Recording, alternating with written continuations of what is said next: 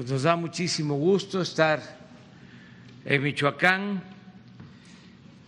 Acabamos de terminar la reunión de seguridad. Vamos a informar al pueblo de Michoacán, al pueblo de México, como lo hacemos todos los días. Es un gusto, una dicha estar en Michoacán, en este pueblo con tanta historia, cultura. De aquí era José María Morelos y Pavón, quien buscaba la igualdad, el que se moderara la indigencia y la opulencia, lo que se está ahora también buscando que no haya la monstruosa desigualdad que existe en México y en el mundo, que es la que ocasiona, provoca otros males. Y toda esta situación de desigualdad, en el caso de nuestros tiempos, pues tiene que ver con la corrupción. Es la corrupción la que ha producido la desigualdad en México, en nuestro país. Ningún otro eh, mal afecta tanto como la corrupción, que produce desigualdad, que produce inseguridad que produce violencia. También de aquí, de Michoacán, era Melchor Ocampo, el principal asesor durante el proceso de reforma del presidente Juárez, un hombre recto, íntegro, y de aquí de Michoacán dos revolucionarios también destacadísimos, el general Francisco J. Mújica y el general Lázaro Cárdenas, el mejor presidente de México del siglo XX. Por eso nos da mucho gusto estar aquí. Hace poco estuvimos, ahora regresamos porque eh, tenemos la tarea de pacificar Michoacán. Y estamos evaluando el plan que ya se echó a andar para lograr la paz y la tranquilidad en Michoacán a pesar de la complejidad de la herencia que se recibió de grupos delictivos que han operado desde hace muchos años en Michoacán. Se está trabajando, desde luego, sin declararle la guerra a ningún grupo buscando proteger a la gente y atender las causas que originan la inseguridad y la violencia. Ir al fondo. Hace dos días en mi informe hablaba de que la verdadera confrontación con los grupos de la delincuencia organizada sobre todo con los jefes, va en el sentido de quitarles a los jóvenes o evitar que se lleven a los jóvenes, quitarles el semillero, el que no puedan contar con un ejército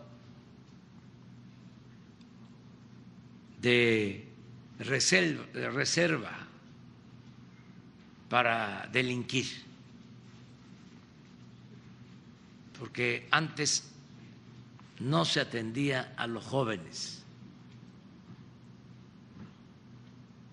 no había ningún programa de atención a los jóvenes, nada más se les llamaba ninis de manera despectiva, que ni estudian ni trabajan, pero no se hacía nada para garantizar el derecho de los jóvenes a la educación ni garantizar el derecho de los jóvenes al trabajo, como se está haciendo en la actualidad. Entonces, vamos a ir avanzando de esta manera, pacificando a Michoacán y a todo el país, con el criterio de, que la paz es fruto de la justicia no se puede enfrentar el mal con el mal. El mal hay que enfrentarlo haciendo el bien.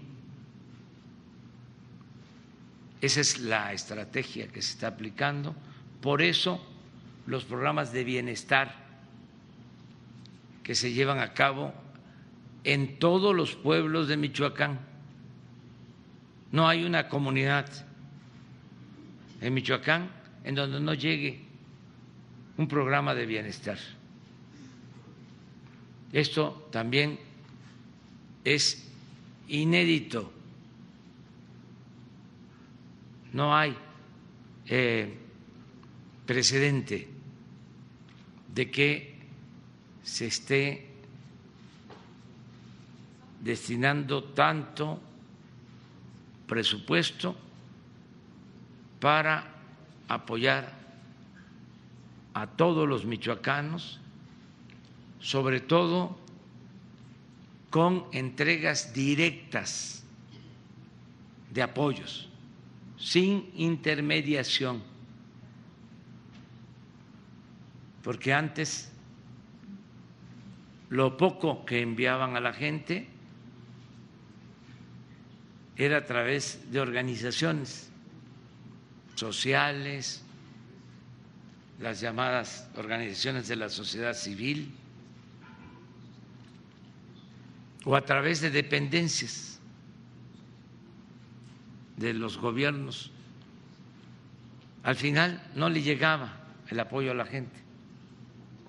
Ahora es directo la pensión al adulto mayor, a todos los adultos mayores de Michoacán es universal a todos los adultos mayores de 65 años, porque comenzó apoyándose a los adultos mayores de 68 años en adelante y solo adultos mayores de comunidades indígenas se les entregaba a partir de los 65 años. Ahora es a todos los adultos mayores a partir de los 65 años. Y ese apoyo es directo. Y se apoya a niñas y niños con discapacidad y también es directo. Y las becas que se entregan a estudiantes de familias pobres también de manera directa. No es, a ver, este, una determinada organización demanda que les entreguen recursos los gobiernos y ellos supuestamente van a bajar esos recursos. ¿Qué sucedía? No llegaba el apoyo. Era poco y además no llegaba. Se quedaba en manos de los intermediarios. Entonces, todo esto ha ayudado mucho a que la gente pues esté recibiendo lo que por derecho y justicia les corresponde. Aquí en Michoacán se acaba de llevar a cabo el cambio de gobierno. Estamos muy contentos con la llegada de Alfredo Ramírez Bedoya, que es un hombre recto, trabajador, honesto, como lo merece el pueblo digno, trabajador, bueno de Michoacán.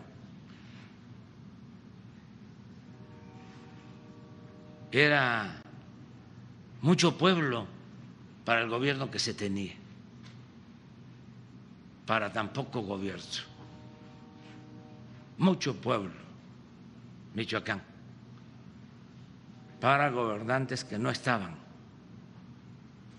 a la altura de los michoacanos. Ahora es distinto. Y eso es una garantía de que Michoacán va a salir adelante. También termino eh, agradeciendo a los paisanos michoacanos que están en Estados Unidos porque están ayudando mucho en momentos muy difíciles, están enviando muchas remesas a Michoacán, a sus familiares. Deben de estar enviando pues eh,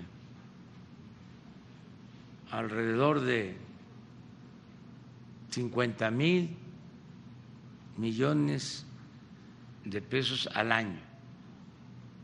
Antes de que termine esta conferencia les vamos a dar el dato exacto.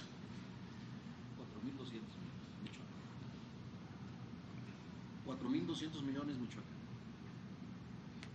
De los 50 mil. Sí, sí, entonces es más. Sí, no, Sí, sí, sí. Este, entonces, sí, yo hablo de 50 mil millones de pesos. Mm, no, son 50 mil millones de dólares, ¿sí? de dólares a nivel nacional. Este, Michoacán debe de, significar como 6, 8 mil millones de dólares al año. Entonces, sí es una cantidad importante. Es más que el presupuesto de Michoacán. Ahora vamos a, a, dar a conocer el dato y agradecerles mucho porque está creciendo. Cada vez están enviando más. Y todo ese dinero lo mismo, llega abajo a las familias. Y eso es lo que reactiva la economía y ayuda en los 113 municipios de Michoacán. Con las remesas y con los programas de bienestar se apoya mucho al pueblo, de abajo hacia arriba. Y esto permite que se fortalezca el consumo interno, se beneficie el comercio, las actividades eh, productivas de Michoacán, porque sí es una derrama económica muy importante, es la principal fuente de ingresos de Michoacán. Entonces, muchas gracias a los paisanos migrantes. Y vamos a escuchar al gobernador Alfredo Ramírez Bedoya, él nos va a informar, y luego al general Luis Crescencio Sandoval González, secretario de la Defensa, que también va a informar sobre la situación de eh, seguridad o los problemas de inseguridad que se padecen en Michoacán. Alfredo.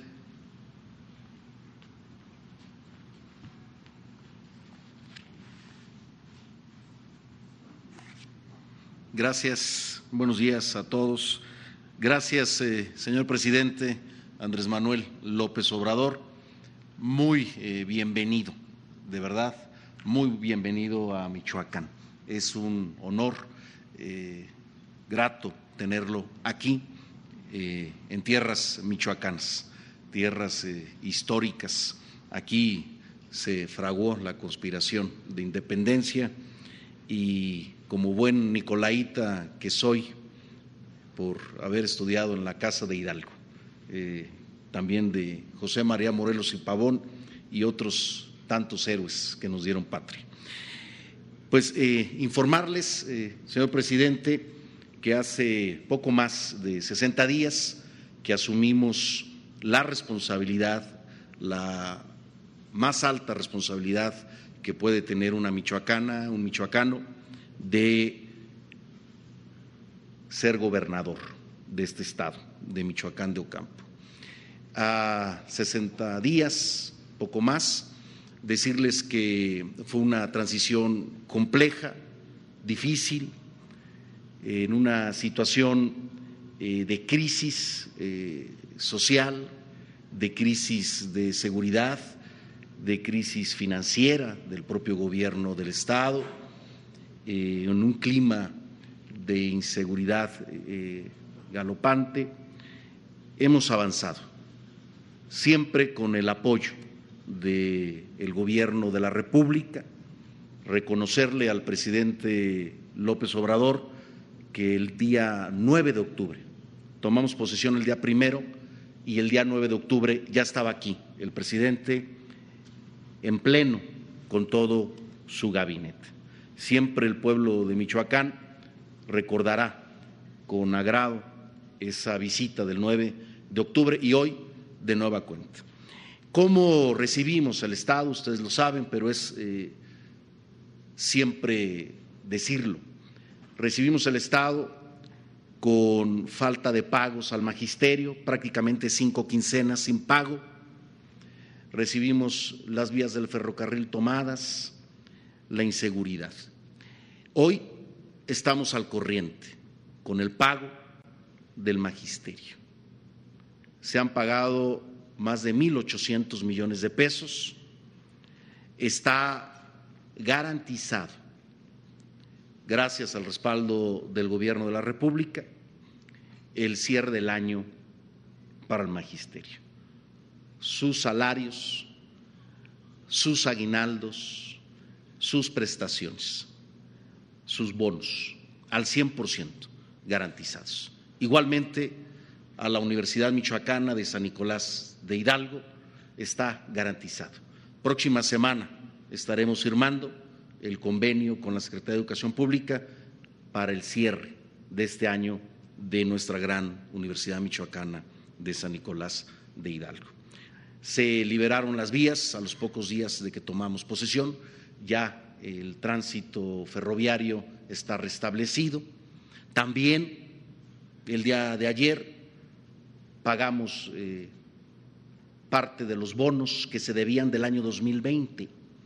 Había una deuda de 650 millones de pesos con el magisterio.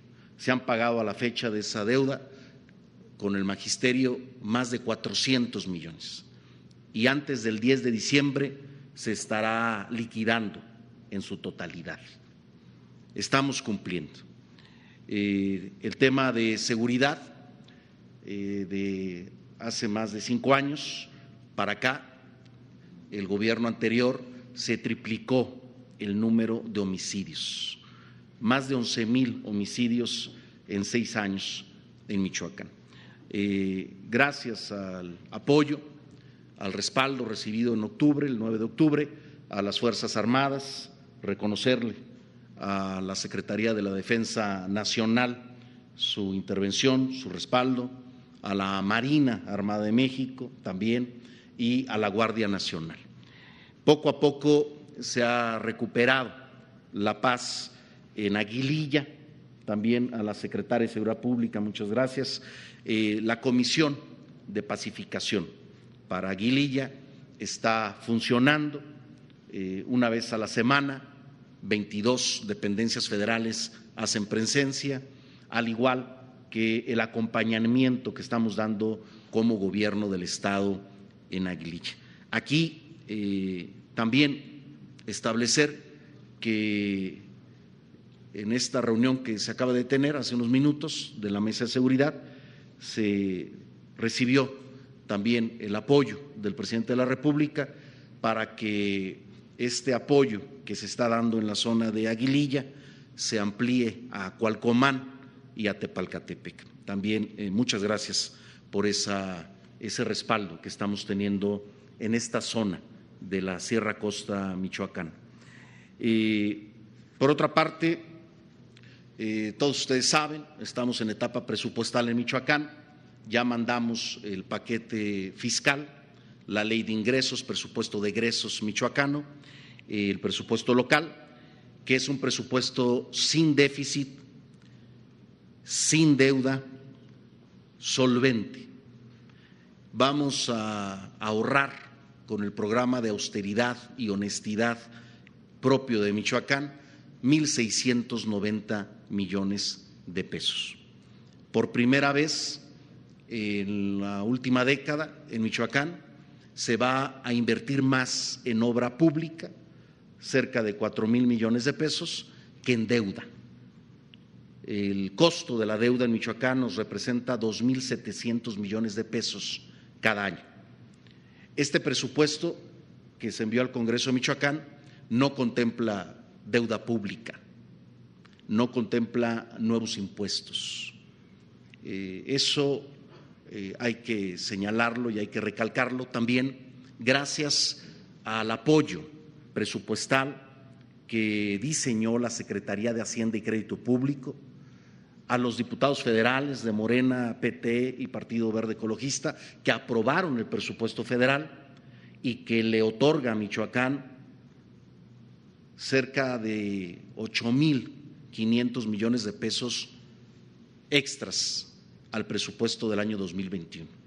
Esto, sumado a nuestro plan de austeridad, nos da un presupuesto de más de 12 mil millones de pesos 2022 sobre el presupuesto actual. Por lo tanto, no tendremos déficit presupuestal para el próximo año en Michoacán. Aquí, debo decirlo, eh, porque luego nos preguntan, eh, ¿y cómo le van a hacer? ¿Cómo le hicieron?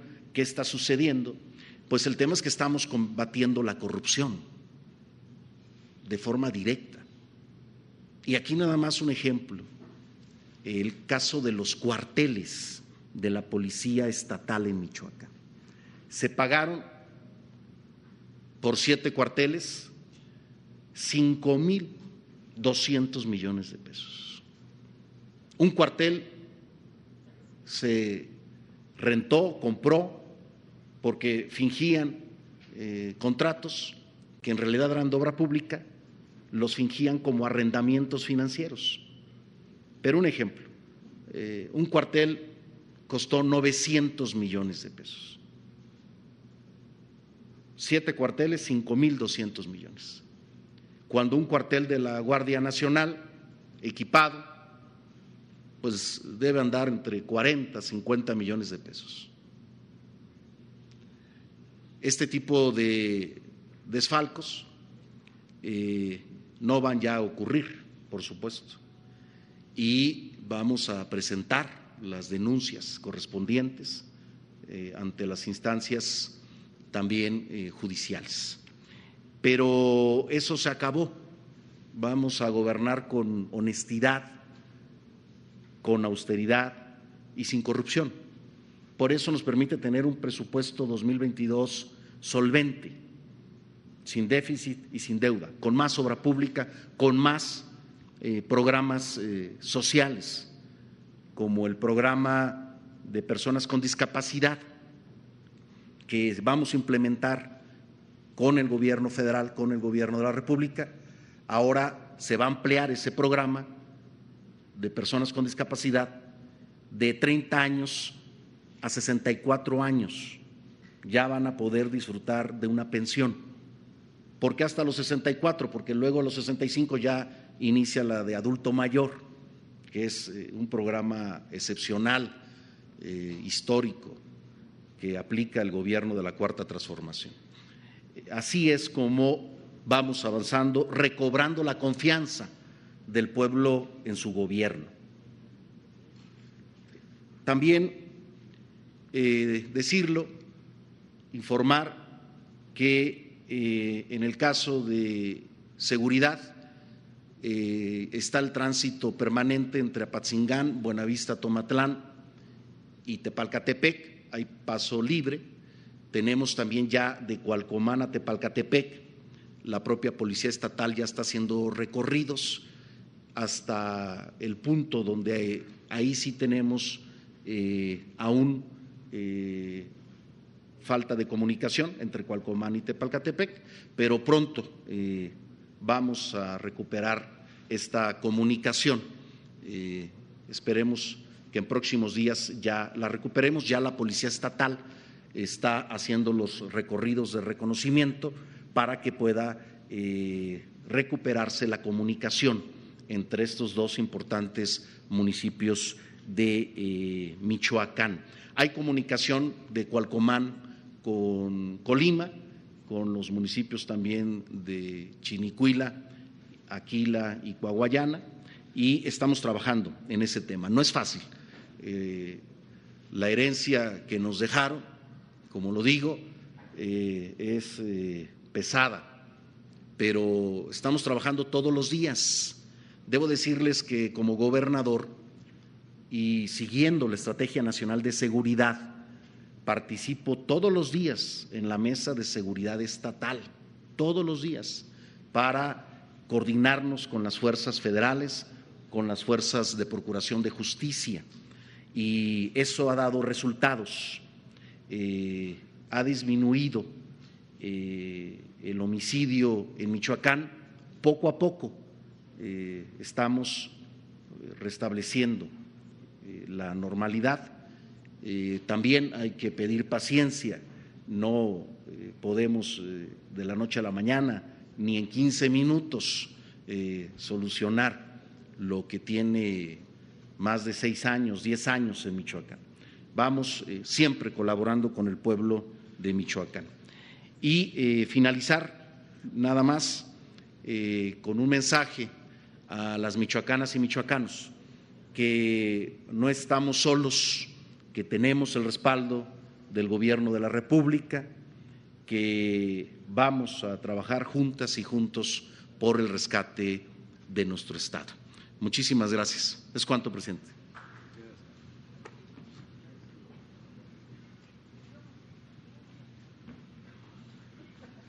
Con su permiso, señor presidente. Vamos a informar sobre la situación de seguridad pública en el estado de, Michoacán. Adelante, por favor. Eh, aquí en la primera lámina vemos la situación que tenemos, 113 municipios con una población en el estado de 4.7 millones de, habitantes y que concentra en, en nueve municipios el 44.6% de su población. Tenemos Morelia en primer lugar, eh, Uruapan, Zamora, Lázaro Cárdenas, eh, Apatzingán, Hidalgo, Tarímbaro y La Piedad. Y eh, también vamos a observar en, las siguientes láminas cómo oh, además de la mayor cantidad de habitantes, también ahí se presentan los índices delictivos. En cuanto a la asistencia del señor gobernador, eh, a partir de su toma de posesión, en, su participación en las mesas de construcción de la paz, se han realizado 38 sesiones, de las cuales en 35 ha estado presente el señor gobernador y en 8%, en tres de ellas, eh, eh, algún representante. Eh, la, incidencia delictiva en el Estado.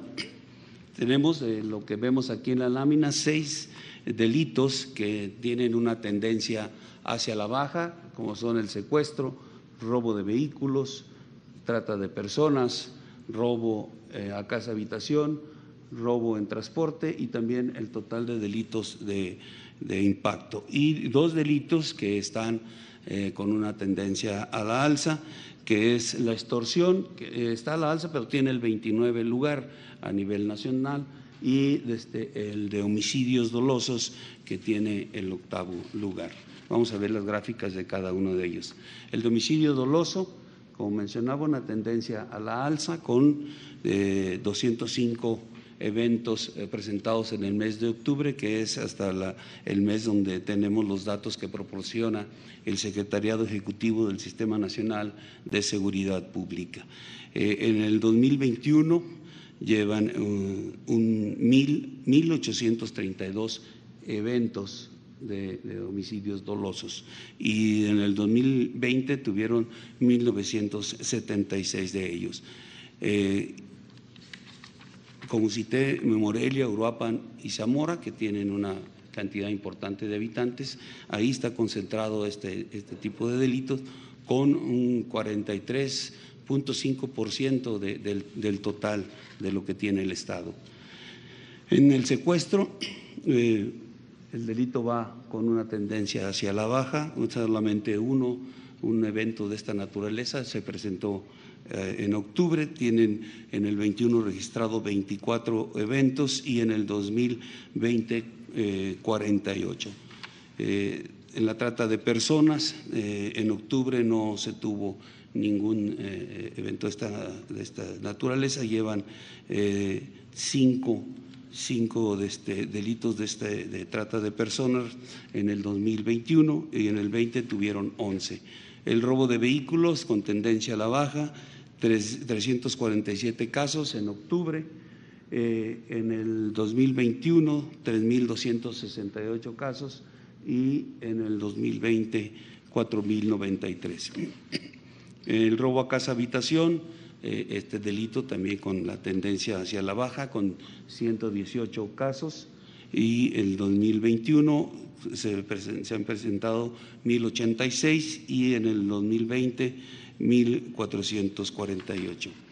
La extorsión, que es el, el delito, de, el otro delito que está con una tendencia a la alza, tienen dos eventos registrados en octubre, eh, tienen, como cité, el 29 lugar a nivel nacional, con 55 eh, este, casos presentados eh, a través del año y en el 2020 se presentaron 29 de estos.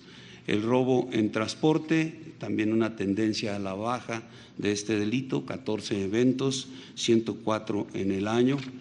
El total de delitos de alto impacto eh, tienen eh, un, una tendencia hacia la baja con 1.872 eventos registrados en octubre y aquí vemos en el 2021 llevan 17.207 eventos. En el 2020 se contabilizaron 20.540 casos.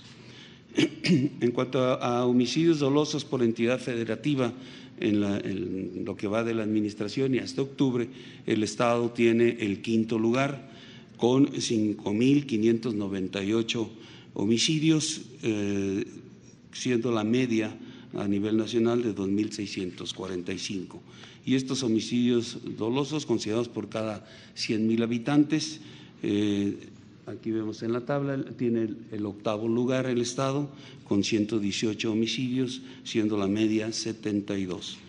El, los municipios con mayor incidencia delictiva, Morelia, Uruapan, Zamora, son los tres que tienen la mayor cantidad, aquí lo pueden ver en la tabla, 5.531 eh, casos en Morelia, 4.810 en Uruapan, 2.349 en Zamora. Y a partir de ahí lo que es Apatzingán, desde Jacona y Lázaro Cárdenas baja considerablemente. Ya aquí eh, en Apatzingán tenemos 973, 828 en Jacona y Lázaro Cárdenas 674.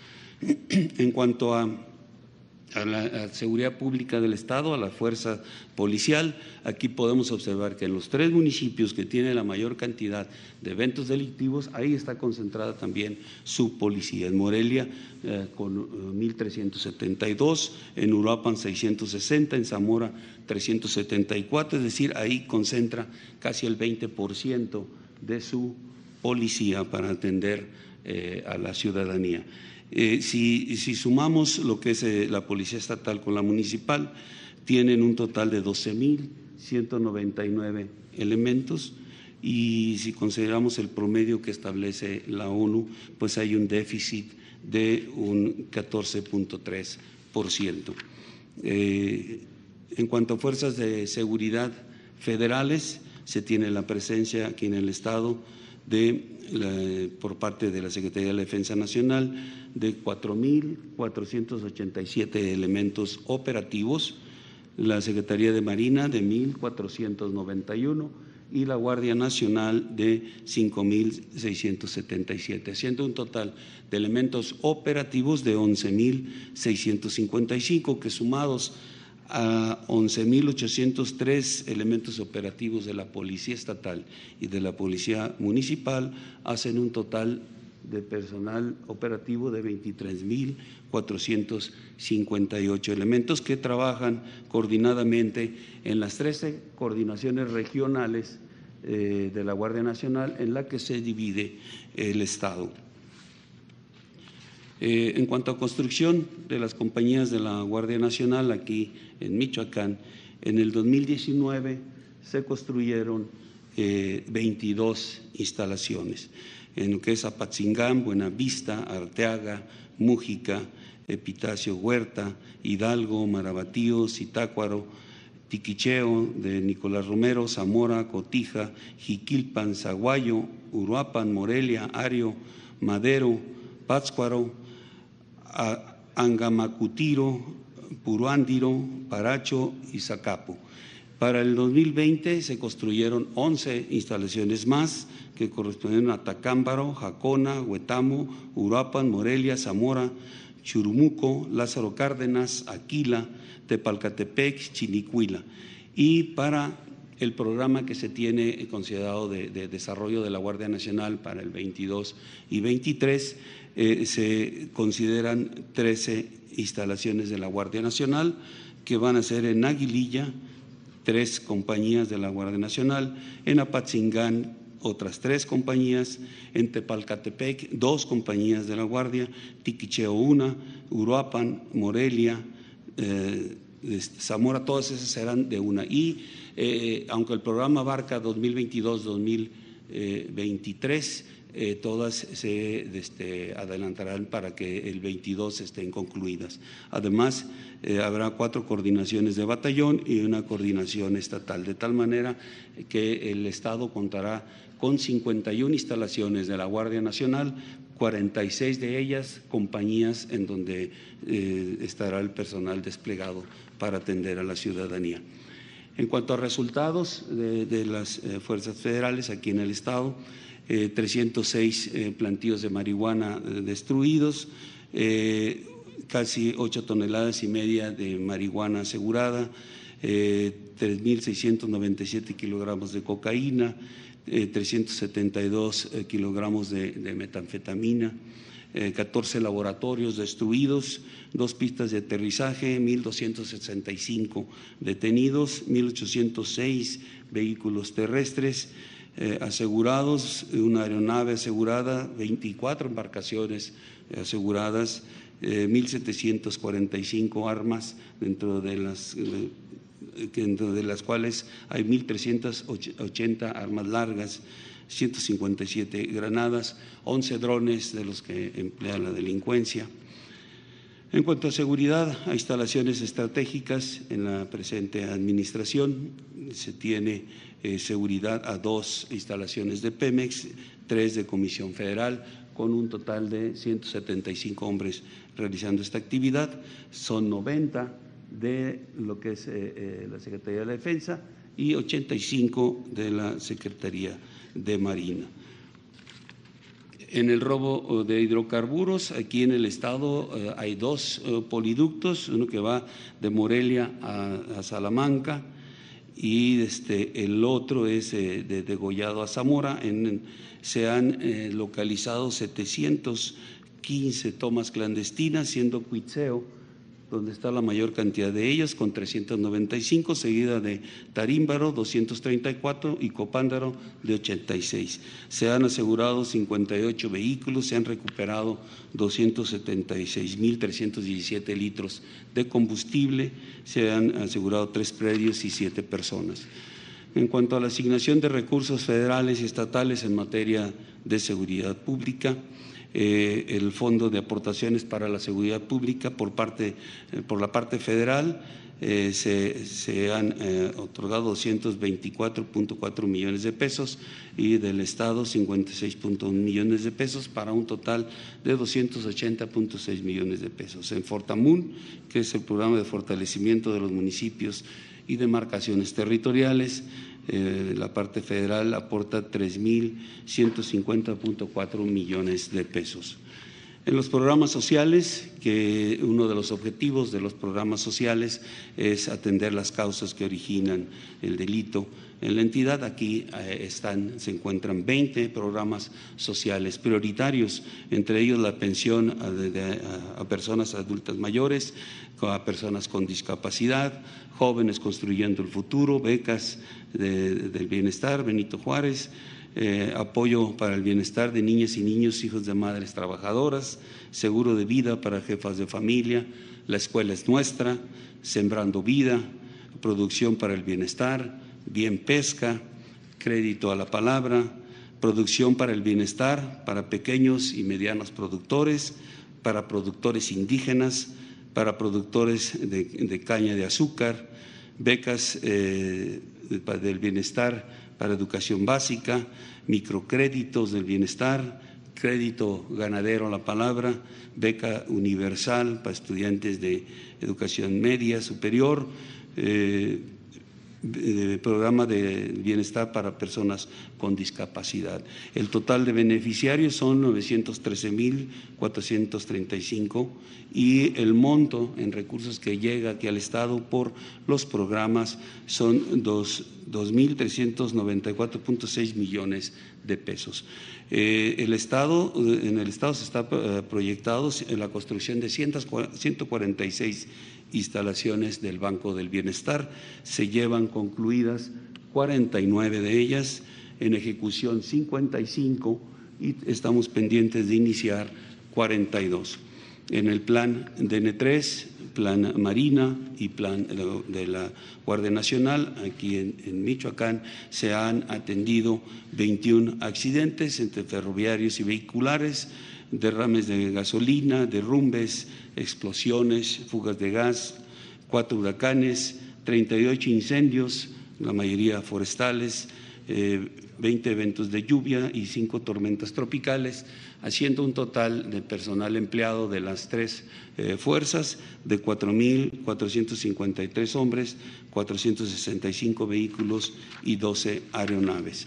Eh, también en, el Estado eh, se ha apoyado eh, con el personal de búsqueda y rescate, tanto de la Secretaría de la Defensa como de la Secretaría de, Marina, en, habiendo asistido a este, por parte de la Secretaría de Defensa a cuatro personas y por parte de la Secretaría de Marina a, a tres de ellas que fueron rescatados y cuatro evacuaciones médicas eh, que realizaron. Es todo, señor presidente. No tienen el dato de al año para este año.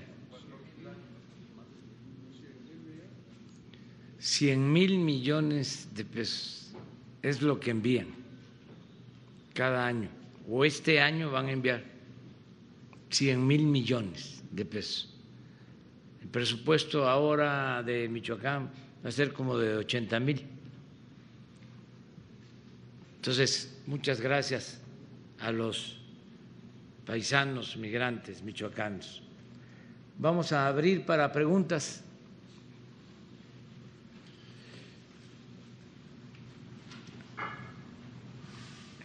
Luego una compañera de aquí de Michoacán. Presidente, buenos días. Pedro Villacaña, periódico Universal. Presidente, eh, conocerse el reporte que se tiene de esta nueva variante eh, del virus COVID-19, si ya hay algo confirmado. Ayer circuló eh, alguna información de que ya había llegado. ¿Cuál es el reporte que se tiene sobre esta situación? Pues este, al parecer hay un eh, mexicano que estuvo en Sudáfrica y está internado en un hospital particular con síntomas de COVID y le hicieron la prueba y al parecer sí ya es esta nueva variante. Esa es la información que me dieron el día de ayer. O estaba por confirmarse, o sea, porque se tenía esa preocupación. Pero bueno, eh, es muy probable que se presente eh, esta nueva variante en el país. Ya se hizo notorio que hay este, afectados en Canadá, en Estados Unidos, yo en otras partes. Por eso es pandemia. Eso no significa, que es lo que hemos venido planteando, que haya más riesgos o que, como se llegó a decir, que era tan peligrosa esta nueva variante que no eh, servía la vacuna. Ya se ha ido aclarando de que la vacuna sí protege de todas las variantes. Por eso no debe de haber preocupación, mucho menos sensacionalismo de los medios, amarillismo para atemorizar sin elementos. Estaba yo eh, informándome de la postura en Sudáfrica acerca de que consideran ellos que como ahí se detecta esta variante,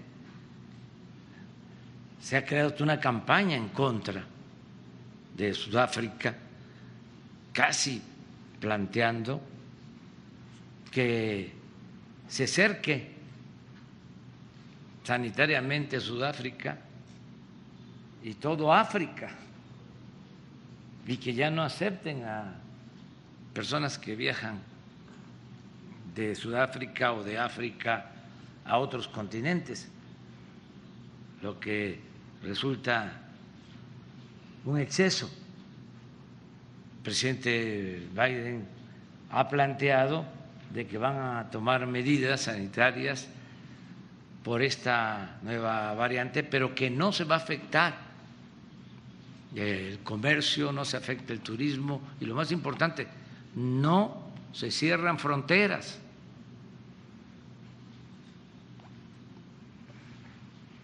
¿Por qué eh, insisto en este tema? Porque a partir de que se difundió de manera irresponsable de que existía esta nueva variante y que era más peligrosa que las otras, hubo nerviosismo en eh, el mercado financiero, ni se afectó eh, la situación económica, se cayeron las monedas, hubo depreciación de las monedas por la incertidumbre. Entonces, nosotros como gobernantes tenemos la responsabilidad de hablar con la verdad. Tampoco es decir no pasa nada, no se preocupen y este se eh, cuenten con elementos de que sí es motivo de preocupación. Pues eso sí sería malo ocultar la gravedad de un caso comprobado, demostrado, pero no nos vamos a ir con la corriente igual que lo hacen algunos medios de información, de escandalizar del el sensacionalismo, nada más por este, tener nota.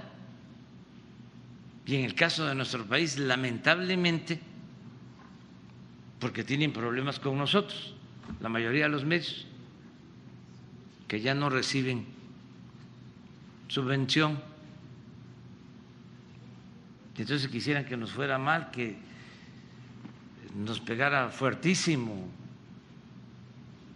este, el COVID, que se nos cayera la economía, así de irracional, porque es mucho su coraje, porque ya dejaron de medrar, porque vivían robando. Hablo de los delincuentes de cuello blanco que se dedicaban a saquear, a robar y ni siquiera perdían su respetabilidad. Entonces, como ahora ya se terminó eso, están enojadísimos. Antier hicimos un informe en el Zócalo, llegó la gente porque tenía muchas ganas de volver al zócalo democrático de la Ciudad de México, pero como se llenó el zócalo, se pusieron enojadísimos. Le subieron más a la calumnia. Se aplicó más la máxima del lámpara del periodismo, según la cual la calumnia cuando no mancha tizna. Pero con todo. Y lo mismo los opositores, los del bloque conservador. un dirigente de un eh, partido reclamándole a los gobernadores de ese partido porque asistieron.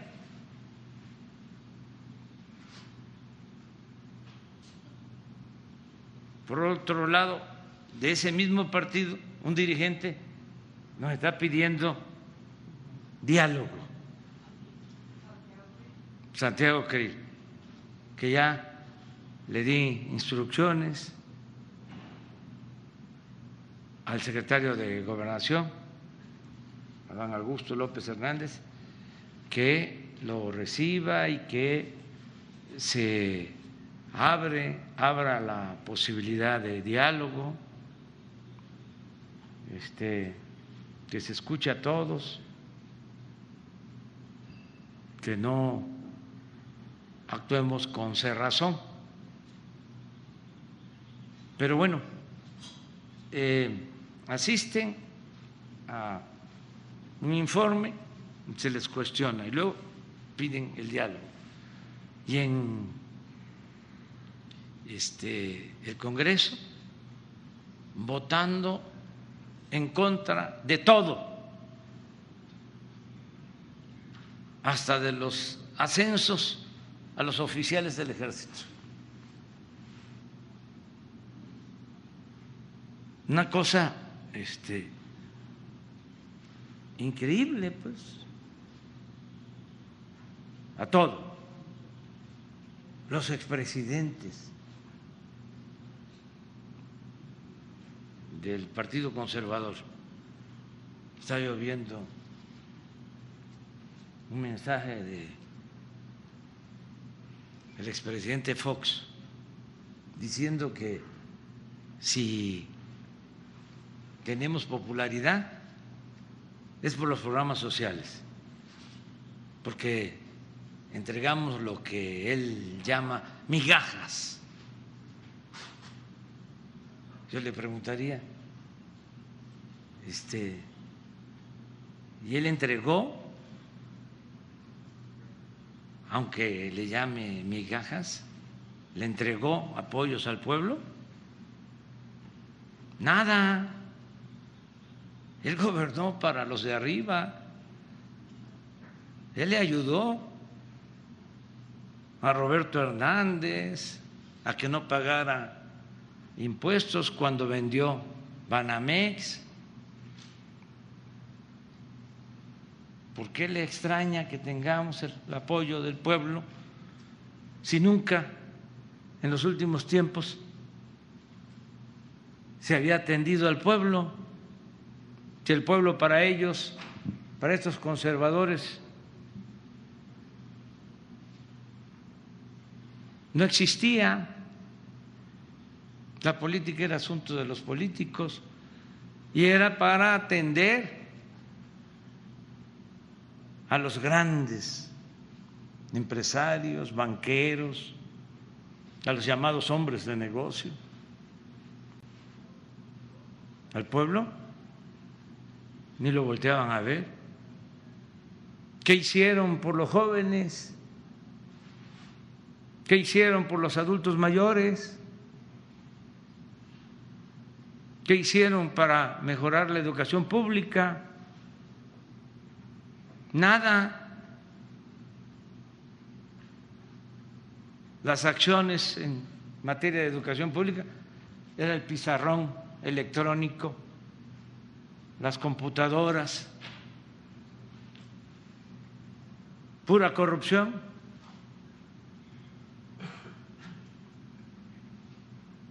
Y en los últimos tiempos, en el caso de la educación, la llamada reforma educativa para someter al magisterio,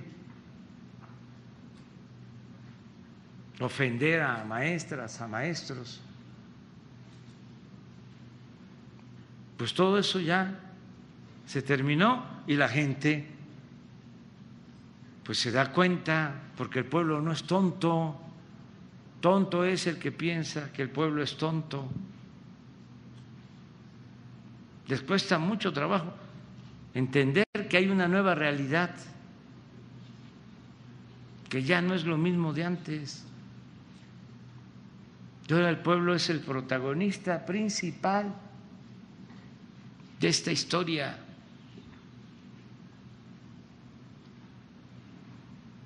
Y ya no hay un gobierno al servicio de una minoría rapaz.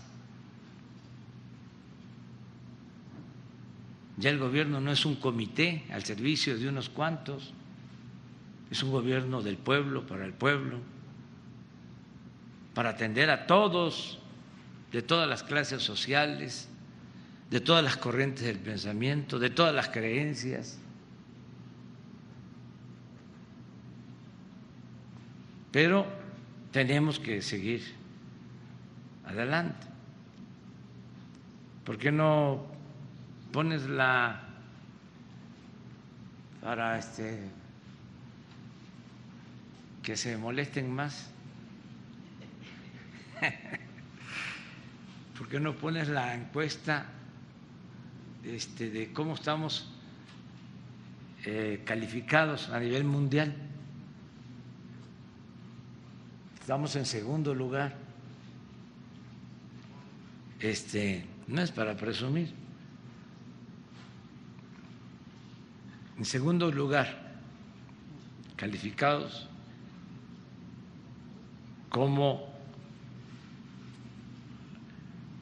de los mejores gobiernos del mundo.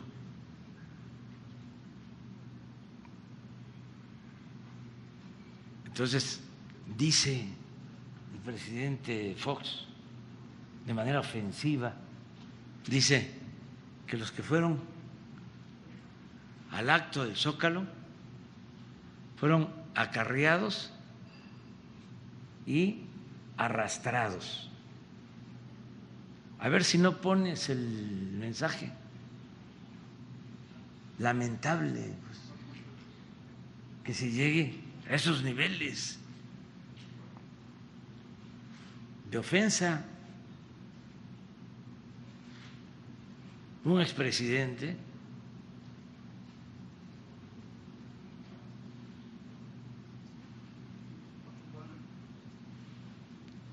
ese. Ese es.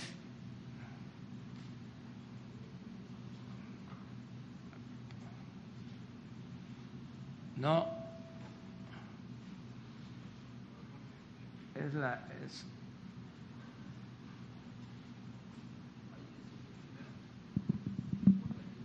Ah, sí. Él es Modi, es el presidente de la India, él está en primer lugar. Pero hay una gráfica donde estamos los dos, que vamos muy cerca. Esta es la de nosotros. 60 y- 69 de aprobación. y Modi 71, pero hay una donde están, estamos, que es la histórica, puede ser de las primeras. Es esta.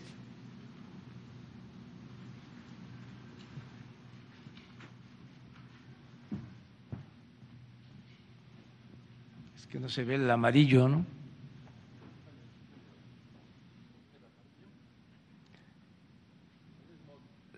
No. El amarillo es Modi. Sí.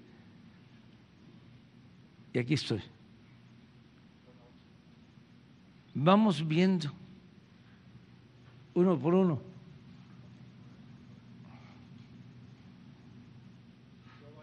Ese es el presidente Biden. 44 de aceptación. Adelante. Presidente de Brasil, Bolsonaro. 38. Mario Draghi. De Italia, 58. Boris Johnson,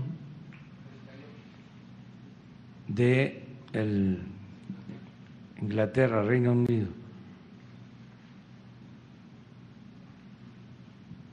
Fumo. De Japón, ¿verdad? 41. Macron de Francia, 36. La señora Merkel, que ya está terminando, 53. Se va bien. Estuvo 14 años.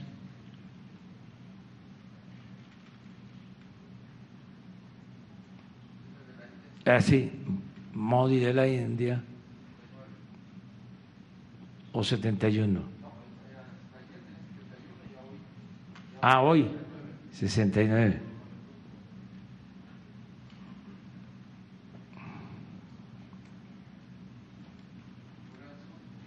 Corea del Sur, 38. Morrison, 45. Australia. Era de Tepeitán, 69.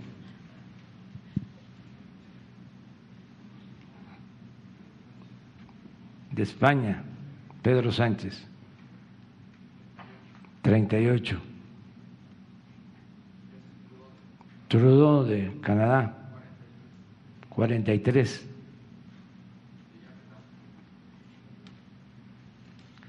Esto es lo que los tiene molestos, porque mandaban este había un grupo que eran los dueños de México. Entonces se terminó eso, ahora manda el pueblo. Esa es la diferencia. Adelante.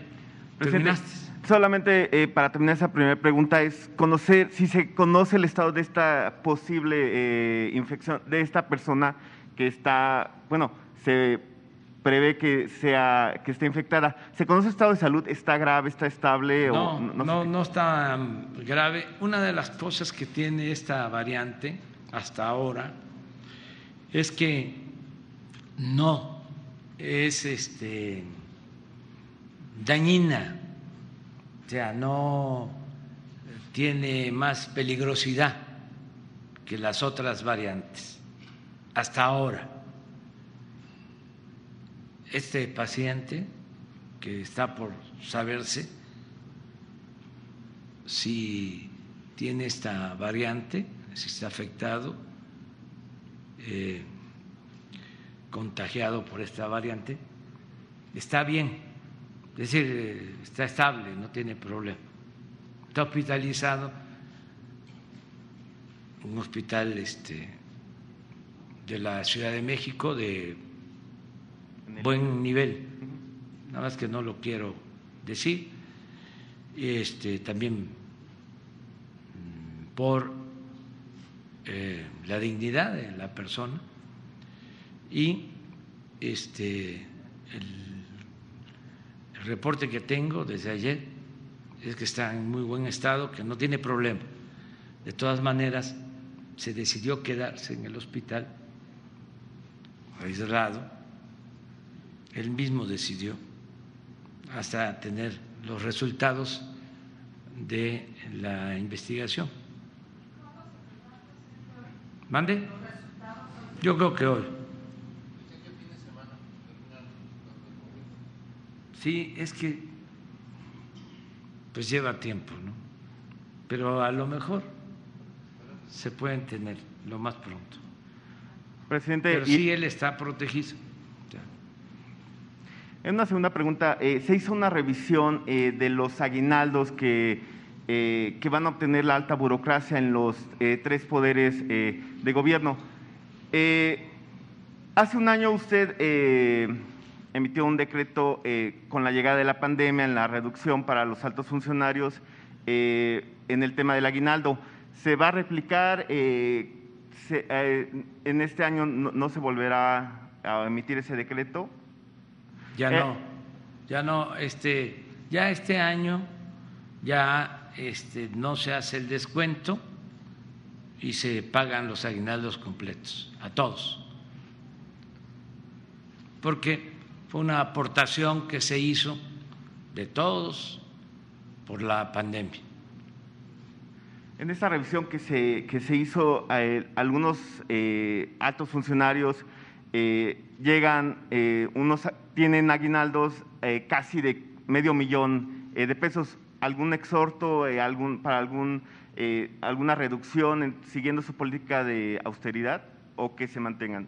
Pero del Ejecutivo no. Del Ejecutivo, del Legislativo y del Judicial. No, nosotros, este, bueno, yo debo estar ganando ahora, empecé ganando 108, después se redujo mi sueldo o aporté y debo de estar ganando como 120 al mes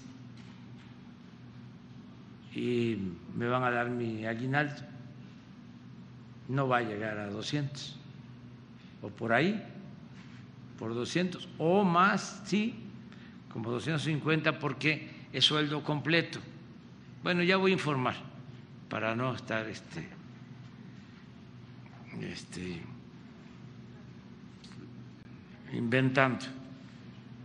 Este, pero eh, nadie puede ganar más que el presidente. Hay algunas excepciones, el caso de la Secretaría de Relaciones Exteriores, la defensa, donde sí este, tienen mucho más eh, sueldos y aguinaldos son en los llamados organismos autónomos o en el Poder Judicial, porque se ampararon. Y sí, en el INE, por ejemplo, no es que tenga yo diferencias que las tengo, pero eso sí se rayan, Eh, y también en el Poder Judicial, porque no aceptaron la reforma constitucional de que nadie ganara más que el presidente de la República. Y yo me bajé el sueldo. Yo entré ganando y sigo ganando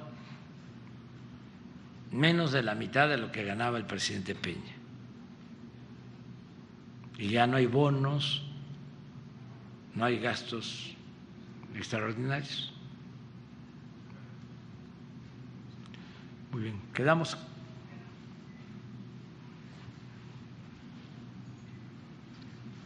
Gracias. Buenos días, Verónica García de Posdata. Dos temas, presidente.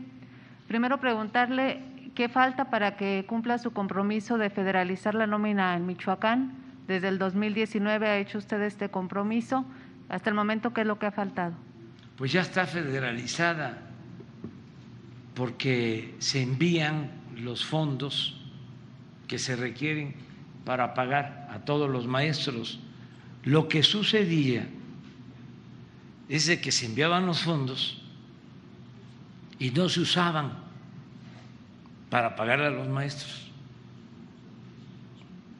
Se les daba otro uso, se desviaban esos fondos.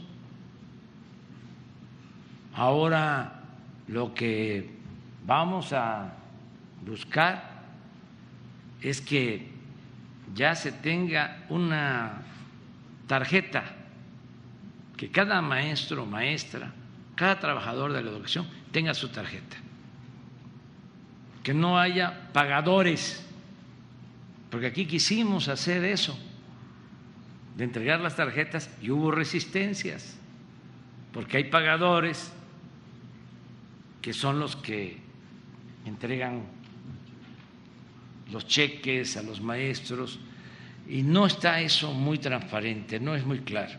Pero ahora con Alfredo, pues ya es distinto. Entonces vamos a estar entregando de manera directa a todos los maestros, para que también no haya aviadores, que se haga una revisión de la nómina. ¿Tú cómo ves, Alfredo, eso? ¿Por qué no lo explicas? Gracias, presidente. Sí, eh, comentaba yo en la primera parte de mi intervención que hemos pagado, eh, nos hemos puesto al corriente este año con los maestros. Eso viene de un convenio que se firmó con la federación, el U080, que permite que el gobierno federal, el gobierno de la República, nos aporte los recursos. Por eso vamos a cerrar el año, eh, este 2021, con la garantía de pago total al magisterio del Estado, que es el U080. Se está trabajando para que todos los maestros en Michoacán tengan su tarjeta, efectivamente, y el pago no sea por cheque, porque luego se daba el caso que los cheques eh, se daban, por ejemplo, sin la leyenda no negociable. Es decir, pues cualquier persona endosaba el cheque. Eso ya no ocurre. Ahorita ya todo el cheque lleva la leyenda no negociable, pero el siguiente paso inmediato es precisamente que todos los maestros tengan tarjeta para que ya no se dé eh, este tema de los pagadores, porque los pagadores luego ocurre que a cambio de los cheques pues piden algo. Eh, eso se debe ya erradicar, eh, es parte del modelo anterior. El tema, por ejemplo, lo hemos dicho, ya no hay plazas automáticas porque en las plazas automáticas eh, metían gente, personas que no eran normalistas, que no eran maestros. Las plazas a los normalistas están garantizadas y son plazas federales.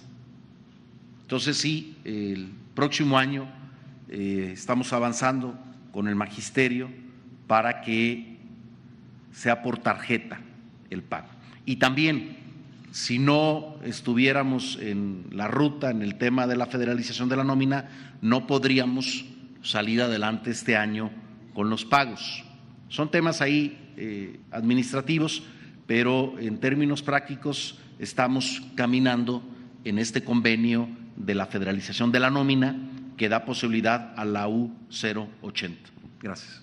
Presidente, decían los mismos diputados este, federales que aprobaron el presupuesto del siguiente año que en el presupuesto no viene la federalización de la nómina. No sé entonces si se plantea un nuevo esquema o cómo será esta garantía que haya. No, ya está contemplado. Michoacán es el único estado en donde la federación autorizó una ampliación presupuestal para federalizar todo el sistema educativo. Y no avanzamos porque ese era el modelo que se iba a aplicar en todo el país.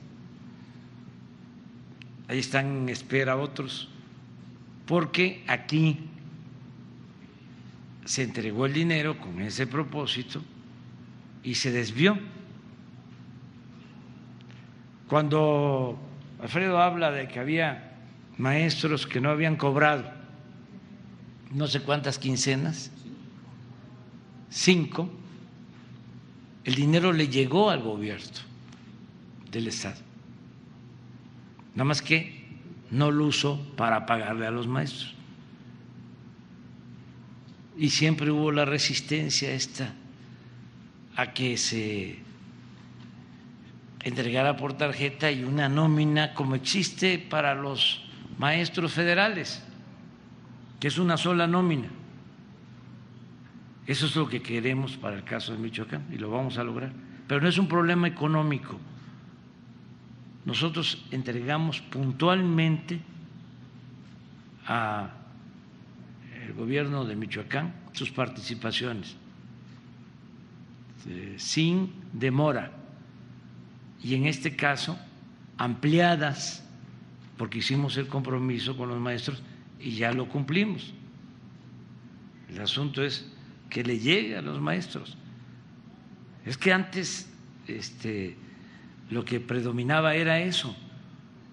Por eso habían tantas organizaciones sociales. Movimiento Independiente Lázaro Cárdenas, Movimiento Independiente Melchor Ocampo, Movimiento José María Morelos y Pavón, Organización Campesina Emiliano Zapata, eh, también este, la Asociación Cívica de Apoyo a Personas con Discapacidad, y todos recibían dinero del gobierno, y ellos eran los encargados de entregarlo. ¿Y qué sucedía? Pues no lo entregaban. Había moche o piquete de ojo. Si le tenían que entregar a un campesino Entonces, en este dos momento, mil, tres mil pesos, les entregaban mil, si les iba bien. Entonces ya no hay entrega a través de organizaciones ya se terminó eso.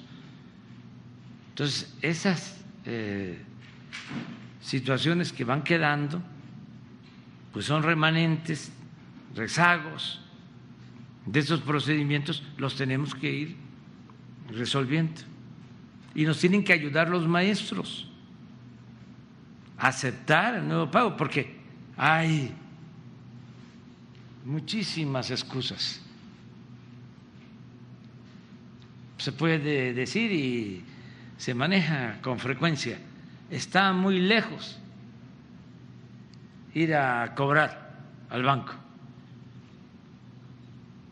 De modo que yo quiero que me traigan aquí mi recurso. O eso era lo que se esgrimía. Ahora vamos a tener hasta del Banco del Bienestar, ¿saben cuántas sucursales van a haber del Banco del Bienestar en Michoacán? Va a ser el banco con más sucursales en todo el estado.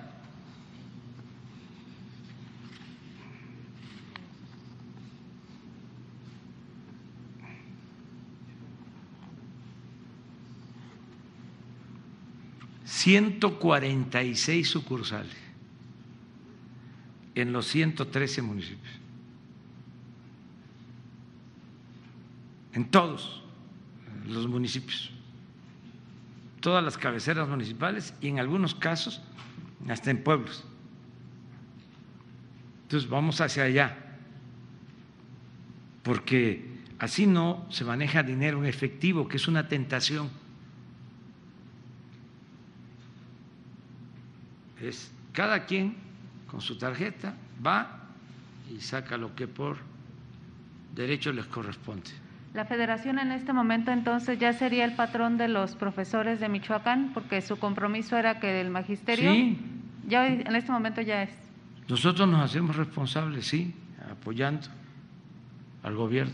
Pero no es, no es la federación el patrón. El compromiso de ustedes es que iba a ser el esquema como en la Ciudad de México. Sí, también, como en la Ciudad de México. Así va a ser. Y así va a ser también la salud. Se van a federalizar los servicios educativos y los servicios de salud. ¿Para cuándo sería eso entonces? Porque entiendo que no es ahorita. Está Ya estamos en proceso de hacerlo. Esto que estamos haciendo con la educación se va a hacer también con salud, porque es lo mismo. El llamado seguro popular, que ni era seguro ni era popular, consistía en que la federación entregaba el dinero al Estado para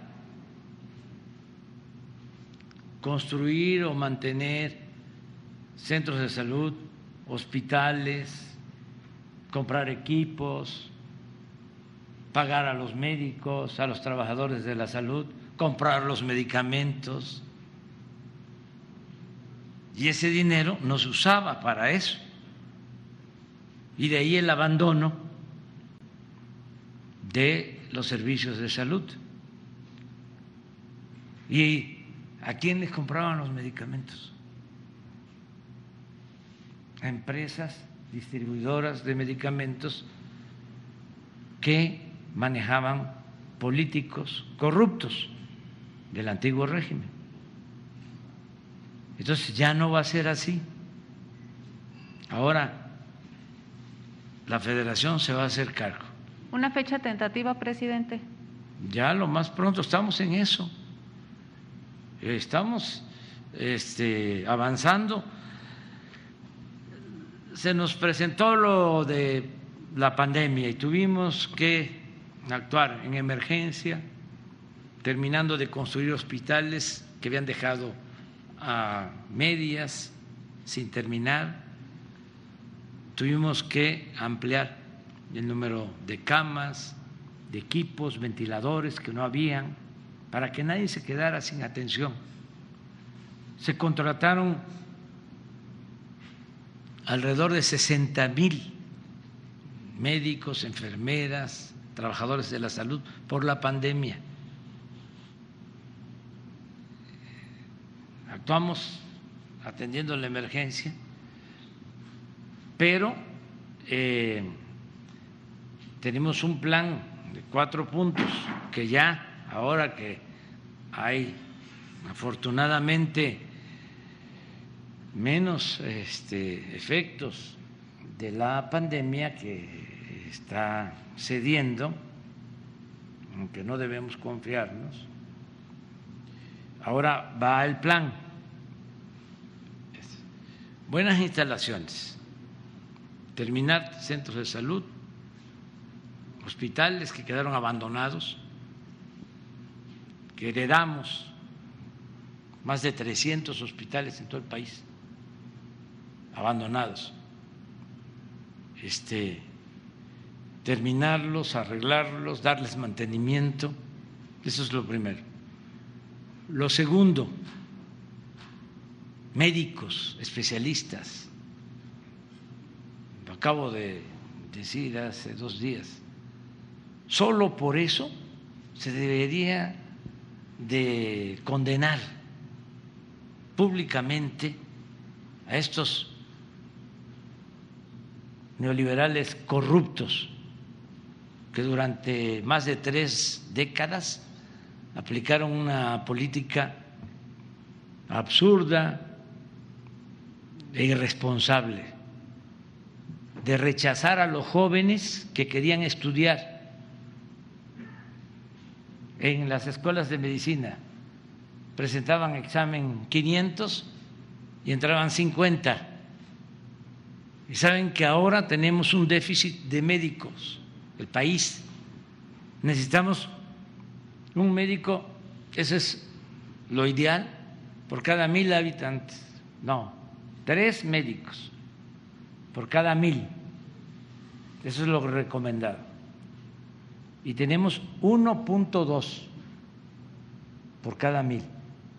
Tenemos un déficit de más del 50% de médicos generales. Pero es todavía mayor el déficit de especialistas, porque no impulsaron la educación pública. Entonces ahora estamos abriendo escuelas de medicina, escuelas de enfermería, eh, ampliando espacios de especialización de ocho mil eh, médicos que se inscribieron para especializarse en el 2018, hemos pasado a 20 mil. Y vamos a otorgar becas para que se vayan a especializar al extranjero, para reducir el déficit. Entonces, eso es lo segundo, médicos, que va uno a los hospitales supuestamente de especialidades en municipios, ni siquiera tan apartados, y no hay pediatras. Por ejemplo, faltan los especialistas. Imagínense este, si de por sí no hay médicos, no hay especialistas. Tenemos un hospital que visité del IMSS, Bienestar en Buenavista, casi este, abandonado por falta de personal y también por la situación de violencia. Más un especialista, ¿cómo va a ir allá? pues prefiere quedarse pues en Morelia, no en la Ciudad de México. Entonces todo eso lo estamos atendiendo. Lo tercero, los medicamentos. Una mafia, diez distribuidoras le vendían al gobierno 100 mil millones de pesos. A precios elevados hasta eh, medicinas adulteradas y de muy baja calidad, políticos corruptos, diez. Por eso toda la campaña, porque hasta los medios de comunicación estaban metidos en estos negocios, tuvimos que empezar a comprar medicamentos en el extranjero modificar leyes porque no se permitía que se compraran los medicamentos en el extranjero, era proteger a la mafia. Entonces ya compramos, pero eh, tenemos que crear también la distribuidora, porque desmantelaron todo. Entonces compraban los medicamentos y también contrataban la distribución de los medicamentos. Entonces, ahora que compramos los medicamentos, los primeros que llegaron se quisieron eh, distribuir con empresas particulares, pues no los distribuyeron, ya sea por ineficiencia o por sabotaje. Entonces se acabó. Ahora, así como distribuimos las vacunas, con el apoyo de las Fuerzas Armadas, así vamos a distribuir todos los medicamentos, hasta el más apartado centro de salud, hasta el más apartado hospital. Eso es lo tercero, es compromiso. Y lo cuarto es regularizar a muchos trabajadores de la salud que trabajan por contrato o son eventuales. 80 mil trabajadores de la salud. Entonces, eso es federalizar, porque se descentralizó la Secretaría de Salud del Gobierno Federal, quedó como un cascarón. ¿Saben cuántos hospitales maneja la Secretaría de Salud del Gobierno Federal? Diez en todo el país. Y eso los institutos nacionales de salud. Entonces, vamos a establecer un nuevo sistema, nos vamos a apoyar mucho en el IMSS Bienestar. Es un programa que sobrevivió, que aguantó todo el vendaval neoliberal que surgió allá en los años 80 y se llamaba IMSS Coplamar para atención a población sin seguridad social. Entonces el seguro tiene la responsabilidad de atender a derechohabientes y se creó este sistema en los años 80 para población abierta, para los que no tienen seguridad. Entonces fue cambiando de nombre IMSS Coplamar, luego IMSS Solidaridad, IMSS Oportunidades, IMSS Progresa y ahora es IMSS Bienestar, pero el modelo que se mantuvo en el seguro federalizado funciona, es de lo mejor, porque el sistema de salud quedó muy mal por los suelos, lo arruinaron, el ISTE, todo. Entonces estamos reconstruyendo todo el sistema de salud. Entonces, con este modelo del IMSS Bienestar, que tiene 80 hospitales y alrededor de 4 mil unidades médicas, ese modelo este, es el que se va a utilizar para que funcione eh, la atención médica, los medicamentos y sea un sistema universal gratuito. Atención médica, estudios, intervenciones quirúrgicas y medicamentos gratuitos. Y nos va a alcanzar. Además, estamos aumentando cada año el presupuesto.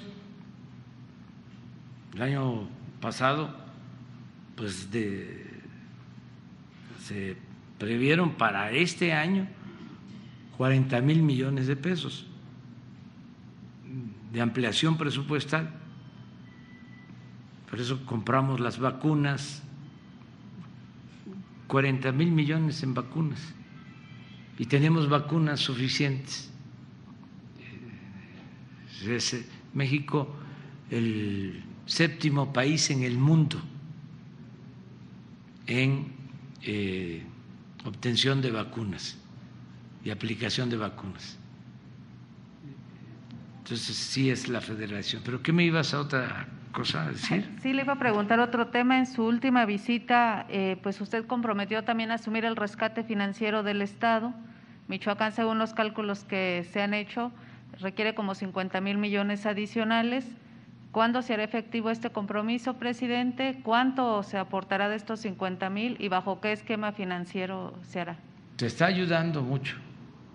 A ver, ¿Te estamos ayudando o no? Sí. A ver. Gracias, presidente. Fíjense, parte del respaldo eh, tiene que ver con eh, este presupuesto de egresos de la federación, el PEF, donde tenemos ya entre todo más o menos 8.500 millones de pesos más que el año pasado. En el tema de la nómina educativa, por ejemplo, vamos a recibir eh, más o menos 2.400 millones de pesos más este mismo año. Y para el próximo, 8.500 millones presupuestales para paliar el tema. El déficit de Michoacán son 15 mil millones, es el déficit anual. Eh, prácticamente con esta aportación, pues ya estamos eh, cubriendo arriba del 60% del déficit que tiene Michoacán. Nosotros tenemos que hacer un esfuerzo también eh, de recaudación, de austeridad, porque no podemos pedirle todo al gobierno de la República. Por eso vamos a ahorrar en el programa de austeridad 1.690 millones de pesos.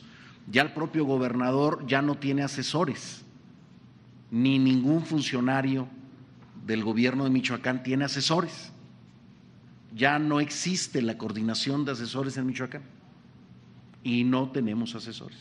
Entonces, también estamos ahorrando para llegar a esos 15 mil millones de pesos y hablamos, y no nada más hablamos, sino está muy claro en nuestro presupuesto de ingresos, en nuestra ley de ingresos, que no vamos a tener déficit el próximo año para seguir avanzando. Eh, entonces, el respaldo es eh, cada quincena se nota el respaldo. Cada quincena eh, estamos logrando cubrir al magisterio y a otros eh, organismos, eh, universidades, el pago se está cubriendo gracias al respaldo que se está dando desde este año ya, 2021. por eso la certeza de cerrar el año con el menor número de problemas financieros. Prácticamente estamos eh, ya del otro lado, este 2021. Y el 2022 pues pinta, la verdad, mucho mejor. Eh, de verdad hay un gran respaldo de las eh, dependencias federales de su presencia. Entonces ya eso se siente en Michoacán, es palpable, las michoacanas y los michoacanos lo vemos y lo notamos. Así está caminando el respaldo de la federación. También miren, este, porque es muy importante lo que este, preguntas. Michoacán, nada más en programas de bienestar, lo que le llega de manera directa a la gente, las pensiones a adultos mayores, las becas, el Sembrando Vida.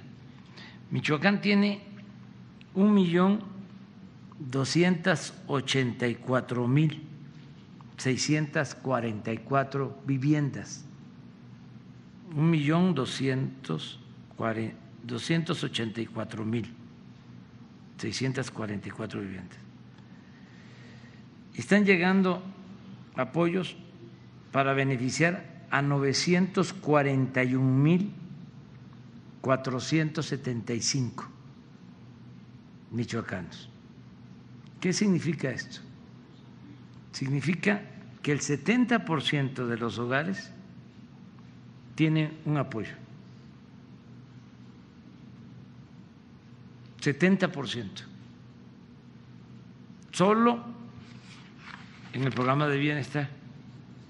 Pero para que vean el trato especial a Michoacán, más porque lo merecen, ya este, fue mucho el, abandono a Michoacán. Vean cuántas instalaciones de la Guardia Nacional se han creado en tres años. A ver si ponemos nada más lo que tiene que ver con las instalaciones de la Guardia.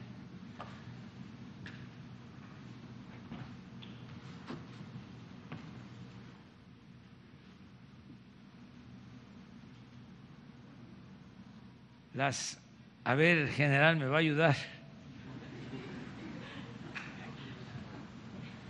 Vamos a explicarlo entre los dos. Sí, señor. ¿Cuántas fueron 19? ¿Cuánto 20? Aquí están las del 19. Son 22 instalaciones de la Guardia en el 19. En el 20, 11. Para el 21, El 21 no, no tenemos, pero para el 22 estamos considerando 13. 13. Pero se acordó que es 22 y 23, ¿no? Y es 23, las vamos a Pero se van a hacer el año próximo, 13. Vamos a tener en total 46 compañías de la Guardia Nacional. Esto nunca, miren cómo está. Y elementos, a, a ver la otra gráfica, Ahí está la otra gráfica. Aquí está. 6.171. 6.171, 5.677 operativos. Guardia Nacional, nada más. Miren, Policía Estatal.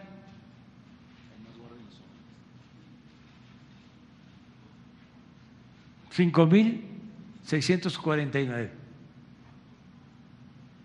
Más guardias nacionales hasta ahora ¿eh? que policías estatales. Y este número va a crecer, va a llegar a cerca de 10 mil.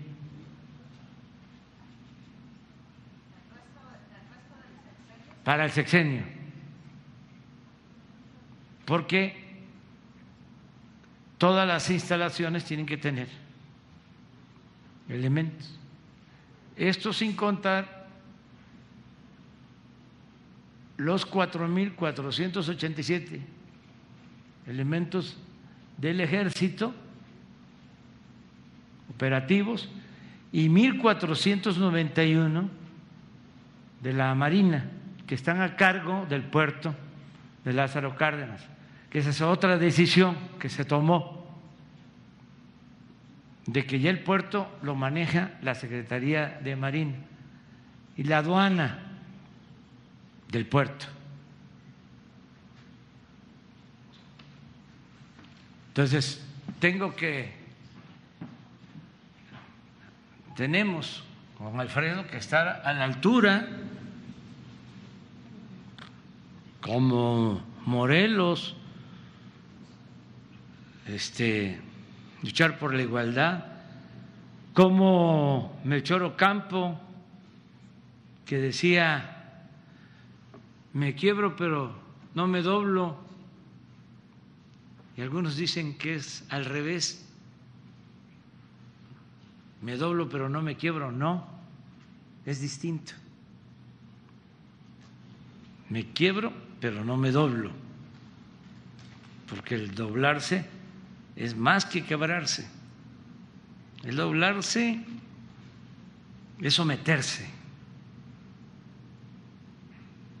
es agacharse.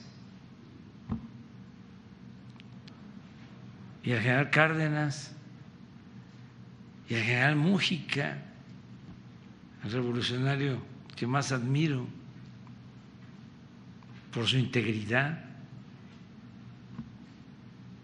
por su honestidad. Entonces, ¿cómo?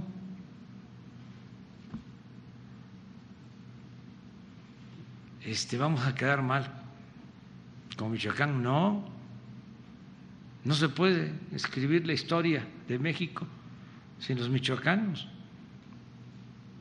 Y por eso nuestro compromiso con el pueblo de Michoacán, no les vamos a fallar. Y hemos avanzado y vamos a seguir avanzando. Y miren, estuvimos aquí hace dos meses, ¿no? Ya estamos. Y voy a regresar, vamos a regresar. Cada tres meses vamos a estar aquí, apoyando. No está solo, Alfredo, ni el pueblo de Michoacán. Ya nos vamos porque este, tenemos que desayunar. Nos va a invitar aquí este Alfredo. Eh, unas corundas. Unas corundas. Este, es- no vamos a meternos en eso ya. Este, este es un asunto ya de la autoridad local, los que van a actuar. Pues muchas gracias.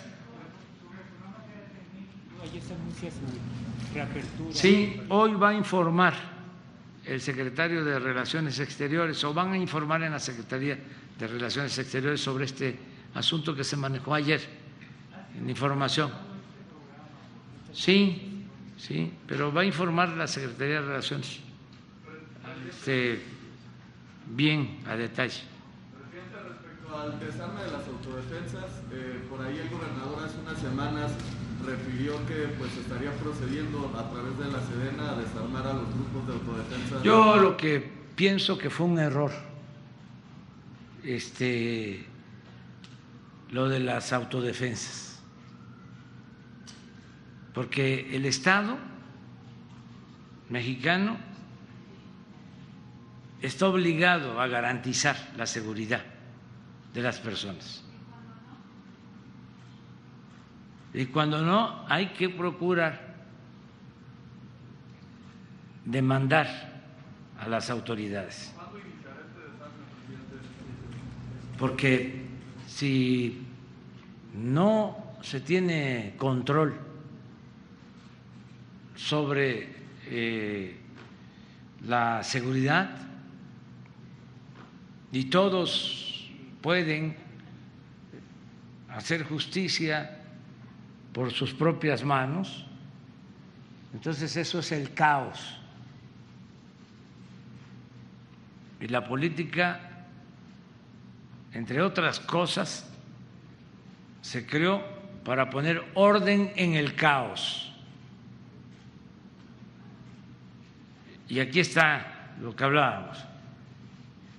Michoacán va a tener eh, elementos suficientes de la Guardia Nacional para garantizar la paz a los michoacanos, la tranquilidad a los michoacanos, sin corrupción y sin impunidad, y también sin balandronadas, sin declarar la guerra, sin el mátalos en caliente, todo eso que fue un desastre lo que se inició aquí en Michoacán.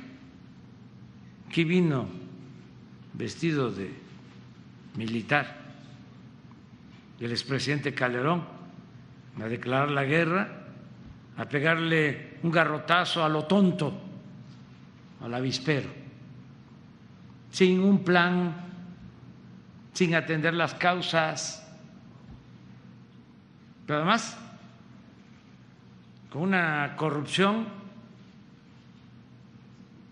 tremenda, al grado que su secretario de Seguridad está preso en Estados Unidos, acusado de proteger a uno de los grupos, porque eso era lo otro que existía.